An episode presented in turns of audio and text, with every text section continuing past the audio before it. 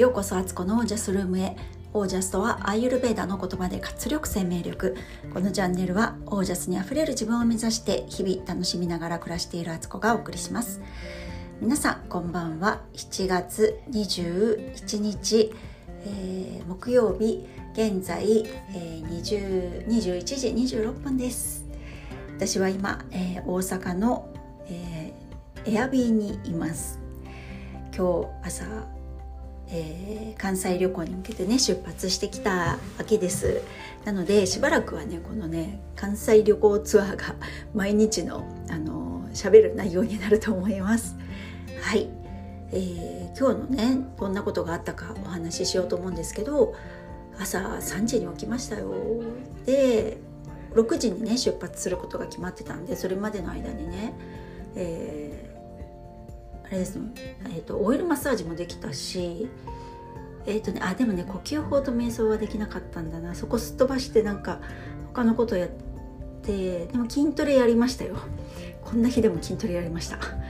であとはそうパソコンのねあのパソコン持ってきてるんですけどノートパソコン。その、えーと、ちょっとデータが重いのがあったのでねそれをね写す作業を朝やったりとかしてて。でなんだ行く準備やっぱりねなんかの立つ鳥あと濁さずじゃないですけど家のこと、まあ、夫がいるんですけど留守番でね。それでもなんかできることはね、えー、いろいろやってきました。で、えーと、成田空港からね出発して今回はね LCC の安いねあのジェットスターで関空まで飛んだんですよ。でも本当に安くてえっ、ー、とうん、飛行機代が1人ねいくらかかったのかな。なんか4人合わせても小学生1人と,、えーと、あと大人3人っていうような買い方で、えー、それでもね2万4千円ぐらいで全員分なんですよね。これめちゃくちゃ安いなと思って。新幹線だとね多分ね大阪来るのに1万5,000円まではいかなくても1万3,000円ぐらいかな。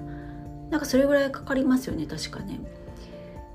それ3人大人3人としてももうそれだけで3万9,000円や約4万ぐらいでしょ？でそこに末っ子のまあ半額料金が乗ったとしても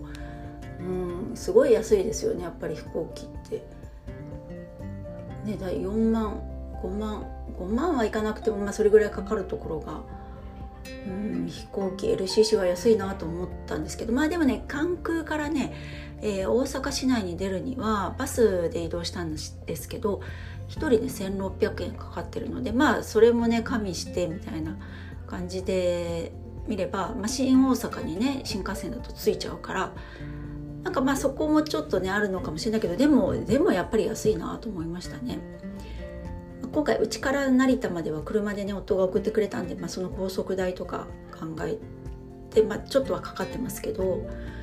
いや LCC って安いなっていうのをねあの改めて認識したのですが飛行機って結構早めに空港に行かなきゃいけないし1時間半ぐらい前には出発のついてて、えチェックインあの荷物預けたりしてでターミナルの前にまで待ってるみたいなね。で待ってる間も結構長いし飛行機乗ってから思ったんですけどあれですねあの滑走路をねあの時間になったからねいきなり出発するわけじゃなくって7時40分出発だったんですけど、まあ、その時その時間っていうのはドアクローズの時間でそこからなんかぐるぐるぐるぐるね滑走路をこうねあのすぐ飛ぶのかなと思ったら、ぐるぐるぐるぐるしてるんですよね。でちょっと私は窓側じゃなかったんで様子はよく見えてなかったんですけどなんか前に飛行機が詰まってたりするの順番待ちしてるみたいなね。だから結局飛んだのってドアクローズから多分30分後ぐらい20分だったかな。なんか結構待つなみたいなね。その間ってもうもちろん携帯もねオフしなきゃいけないし機内モードにしてるし座席もねあの後ろにもたれかけリクライニングみたいなことはできないしあの結構ね直立不動で待ってるんじゃないんですけど立ってはいないですけどなんかそんな感じでねあんまり飲み物、まあ、食べてる人もちょっといたけどお菓子とか。まあなんかあんまりね余計なことできないというかシートベルトもしっかりだししっかりしてトイレにももう立ち上がれないしね。なんかそういう意味では結構飛行機は新幹線と比べるとそういう前後の時間っていうのがねあと荷物降りたら降りたでピックアップしなきゃいけないとかもあるし。そういうのはね確かに時間かかるなと思うけど飛行時間はね1時間ぐらいかな。1時間もかかんないぐらいで着いたかな。早いですよね。で今回なんかねなぜかね私飛行機に酔ったことなんて一度もないんですけどすごいねなんか気持ち悪くなっちゃったんですよ。でなんかお腹の調子も良くないっていうかなんかお腹の中がポコポコするっていう感じで気圧の関係でね多分腸のガスとかが膨らんだのかな。なんかすっごい変な感じであきつい服着てこなくてよかったって思いましたね。あのねスキニーパンツなん履かないですけど 私。もうそんなん履いてたらね飛行機乗るとねすごくね苦しいと思います。ワンピースのね何の締め付けもない状態が一番ですね。もうそれで、まあ、今回ブラトップ着てましたけど本当あのネップレスでノーブラでもよかったかななんて思ったりしてこんなところでもまたね 本当に体のねあの膨らんだりねあのしぼんだりっていうのにあの一番いいのはね何もしないっていうのが一番いいですのでね締め付けるとこゼロにの締め付けでいきたいなとやっぱり思いました。で LCC ってもう本当割り切ってるんですよね。あの安い安いために安いことがあの利用客の利点であるから本当ねサービスなんてほとんどないですよね。あの機内サービスとかもあのオーダーした人だけが事前にまあ予約してたりとか、まあ、その場で機内販売で販売でねお金払う人があの食べられるっていう感じなんですけどでもねなんかあんまり別にあのそんな食べたいものを売ってるわけでもなく本当でもね国内旅行だったり LCC で十分かなっていうのはちょっと思いましたね。あの安く移動したいんだったらね。まあでもねあの一流の航空会社だとやっぱりそれなりのサービスは受けられるっていうのは分かりますけど。本当ね今回はね飛行機もねちっちゃかったからあの乗客数も少ないからだと思うんですけど、えー、CA さんはね2人しかいなかった感じでしたね。多分2人かな。2人か3人。ほんとねコンパクトであのさささって感じだったんでね。それはそれであの良かったです。で大阪、えっと、関空着いてからバスで移動してきてまずね、うんと、梅田に行ったんですよ。新大阪大阪駅行きっていうのに乗って、えー、梅田に行きましてでルクアだっけ？なんかそんなような名前の商業施設。そこの、えー、レストラン街で、えー、串カツのねだるまっていうお店でね串カツを食べました。あのおすすめされたんでね関西の方にね「なんか串カツで美味しいとこ」って言ったらまあ定番としてはここだよって言って教えてもらってねだるま行きました。そしたらねだるまっていろんなとこにあるんですね。なんかその後ね難波の方を歩いてたらねもうなんか 30m おきぐらいに まただるまあったみたいな感じだった。であいろんなとこにある。チェーン店なんだなって今頃知るみたいなね。で揚げたてはねやっぱりすごく美味しくてで最初にねキャベツがね運ばれてきてねこ食べ放題っていうかねあおかわり自由っていう感じでで子供たちは最初「えなんでキャベツが食べ放題なの?」って感じだったんですけど串カツ食べながらあのキャベツお口直し的な感じで食べるとすごく美味しいしあのソースつけてね食べるのがあ子供たちがねこんな美味しいこんな食べ方あるんだみたいな感じでね喜んでました。でえっ、ー、と串カツをねえっ、ー、とセットの2つ頼んだのかな？なんかあの全部入ってるセットとレディースセットみたいなやつで頼んだんですけどあのお腹結構ねみんないっぱいになって揚げたてだからねすごく美味しかったし衣がなんかあれは美味しいんですね。衣のサクサク感とかねあの味が美味しい感じでした衣自体のね。で、えー、そしてえーと、その後どこ行ったんだ？その後そううんと難波に移動してえっ、ー、とグリコのね看板の前で写真撮ったりとか、えー、食い倒れのね人形見に行ったりとかねあの辺歩いてだけどね結構ね子供たちが疲れちゃってて、えー、お茶とりあえずお茶しようって座りたいってなったんでお茶したのがスタバでね。もうどこにいてもスタバで。最初はねスタバなんてどこでもあるから別にスタバじゃなくてもって言ってた子供も言ってたりしたんだけどでもなんだかんだ言ってやっぱね使い勝手がよく分かってるスタバでまず一安心っていうかねそういう感じでした。でそっから今度はタコマサさんっていうたまたま偶然入ったお店だったんですけどたこ焼き屋さん入って、えー、普通のたこ焼きネギたこ焼きと、えー、なんだ明石焼きを食べたんですよ。でそこのお店ね結構有名人の人のサインがいっぱいあって実は人気店だったんだってあの最初行った時ガラガラだったんですけどね。多分人気店のお店だったみたいです。でその明石焼きがねうちの子供たちは初めて食べたんですよ。あの本当卵焼きっていう感じのね。あの本当ふわふわのたこ焼きなんですけどでだしをつけて食べるっていうのね。かなりねあの子供たち喜んでましたね。美味しい美味しいって言ってね。なかなかね関東では多分ね明石焼きは見かけないのでねあの本当こういう機会にぜひ食べた方がいいよねっていう食べ物ですよね。京都あるのかな？この関西旅行中にもう一回ぐらいね食べたいですね。なんか出汁がやっぱりね関西は美味しいですよね。あの澄んだ白だしの味がね本当に出汁があの美味しく出てるから、まあ、関東はね醤油とかねそっちの味付けが多いけど関西はだし文化だなってあの思ったりして食べてました。でそっから、えーと、道頓堀の商店街に行って、えー、蓬莱のね551の豚まんを買ってテイクアウトでね買ってあの部屋戻ってから食べようってことにしてそれ買ってであとねチーズケーキ屋さんあれはなえっ、ー、とななんだっけなんとかなんとかのチーズケーキ屋さん。なんだっけ有名ですよね。あのホールケーキで売ってるケーキ屋さん。あそこも買おうかなんて言ったんですけどみんななんかねたこ焼きとか串揚げでもお腹がいっぱいになってたんでなんかもうもういいやって言って買わなかったんですけどあ陸路おじさんの、えー、チーズケーキ屋さんですね。結局ねそこはねあの横通っただけで。であと夫婦ぜんざいにも行ったんですよ。あのここなんだっけ、えっと、なんとか横丁。法善寺横丁でしたっけ？法善寺横丁？合ってる？合ってる。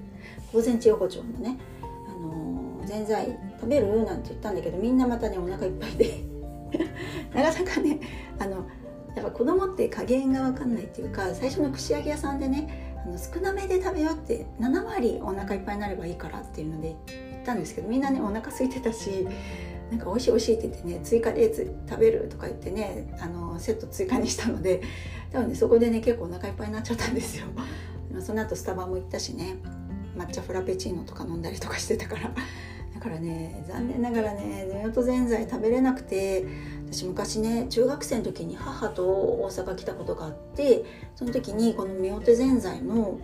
なんかね今みたいなこのかき氷タイプじゃなくって本当にただの水の氷氷をかいたものに、えー、あんこをちょっとね乗せてそこに、えー、お餅が乗っかってるっていうねかき氷とは言わない冷やしぜんざいみたいなものを食べたことがあってその時にひどく美味しいなと思った思い出があったんで今日ねあのチャンスあったら食べたかったんですけどね。あのもうそういうタイプのねぜんざいはね売ってなかったやってなかったですね。ねでもあんなね商店街にいきなりあるあのここは何ていうのお寺っていうのかな？お寺。すごいですねなんか。素敵でした情緒があって。で、えー、そっからもうねみんな疲れたって感じになってえー、荷物ロッカーに預けてた、えーうんと、梅田のねとこにもう一回戻ってそこから電車乗り換えて今日はね西九条っていうところのユニバに近いんですけどねそこの、あのー、駅のそばのエアビーにねあの宿泊しております。で、うんとそう関西旅行来てね子供たちが言ってたのはあのー、あなんか本当に関西弁喋ってるとかねお店の人とかね大きにとかねなんかあとねお水のことお冷やって結構店員さん言ってて関東でももちろんお冷やって通じるんですけどあんまり言わないんですよね。なんかお水っていうことが多いから。なんかそういう違いとかもねなんか子供ってすごくねあのそういうの敏感だからあの言ってたしあとああれだ。あのだるまでもえっとだるまあの串揚げ屋さんでもあとたまあうんとたこ焼き屋さんでもねえっともつ煮込みがね両方ともねあのだるまの方では串揚げ屋さんではあのそれがセットについてたりとか、えー、たこ焼き屋さんでもオーダーできるようになっててえー、なんかこんなのあるんだって子供たち初めて食べてねもつ煮込みですっごく美味しいって言ってあのかなり気に入ってましたしえー、串揚げ屋さんで食べたキムチがあのイメージしてたキムチと違ったっていうかそんな辛くないのになんかさっぱりしてて美味しいみたいなね。なんかすっごい特に長女が気に入ってね食べててなんかキムチの味の違いもまあ本物のキムチってそういう味なのかもしれないですよね。市販のねスーパーとかで、まあ、よく買ってるんですけどキムチ。あれはキムチ風漬物なのかもしれないなと思ったりしてね。関西大阪はね特に鶴橋なんか有名だからキムチあの韓国の方たちが多く住まれてて。だからあなんか本間もんの味なのかもしれないなと思ってね食べてました。あとね子供たちが言ってたのはねあのタバコ吸う人意外と多いねっていうねあのいうのを言ってて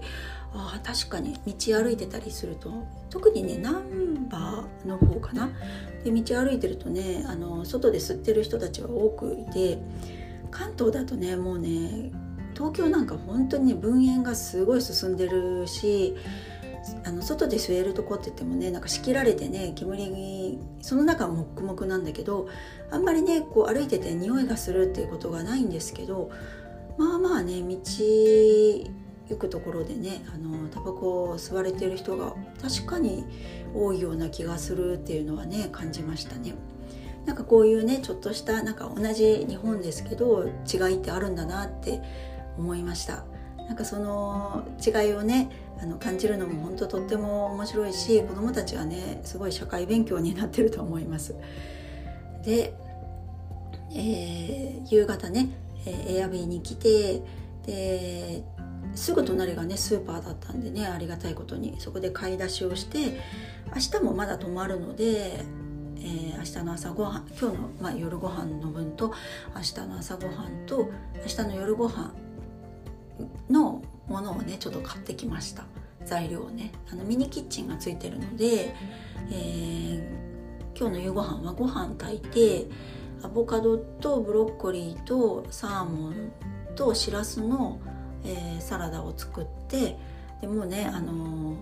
コンロが1個しかなくて ご飯炊いた後にすぐあのサラダ作ってあとは私自身の自分のねあのキッチャリーっていうおかゆも作ったりとかしてたんでね。あのあんまりもういろいろいろんなもの作れずもうご飯の子供たちはねご飯の白米の上に作ったサーモンのサラダアボカドとサーモンのサラダを乗せてでキムチもね買ってきたんですよ。あのスーパーで売ってるキムチ。やっぱりね関東とちょっと違う感じがしてでそれを乗っけてねもう丼にして食べてもらいました。も十分美味しかったみたいでそこにね持参してたね海苔もかけたかな。なのであのー、そんな感じで軽くね夕ご飯済ましました。で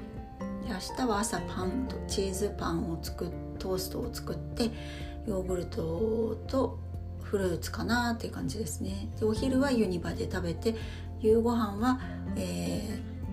パスタを作ろうかなと思って今日ソースもね買ってきました。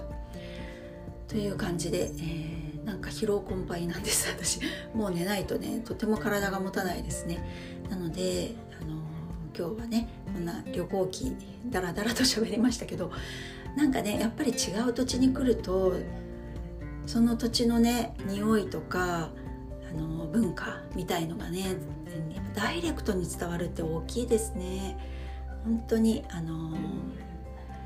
大変だけど疲れるんだけどこう移動したりとかね。とか分かんないことが多くってえこれどっちに行ったらいいんだろう。まあ道によく迷ってんですけど 私は。道が分かんなかったりとかなんかあの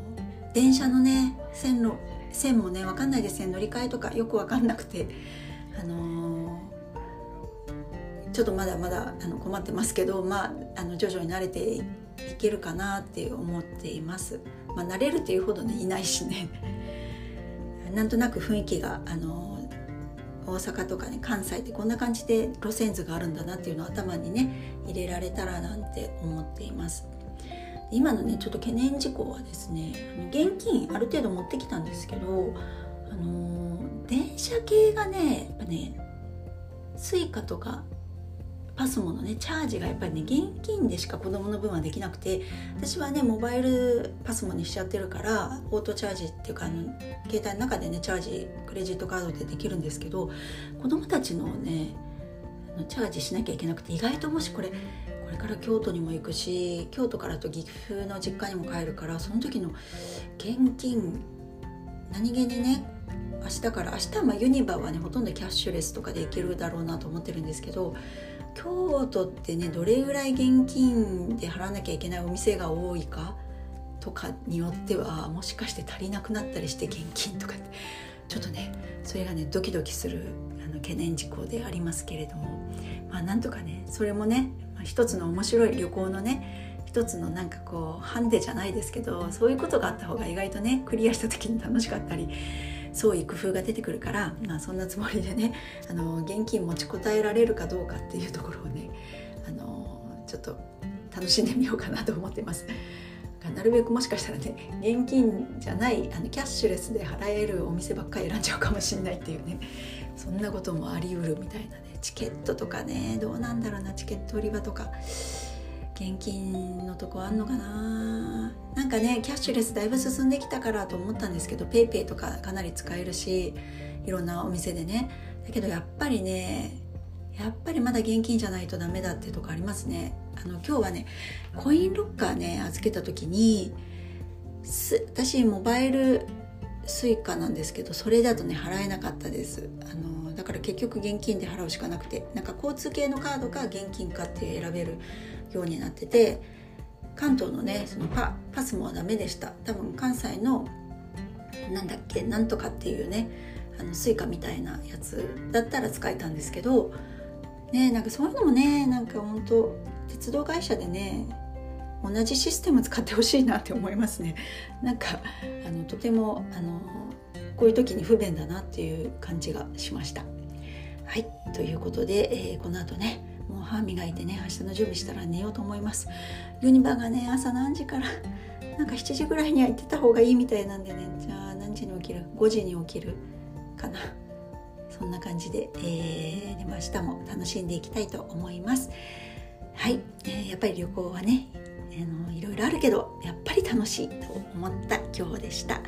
それでは皆さんの暮らしは自ら光り輝いてオージャスにあふれたものです。オージャス旅は楽しい。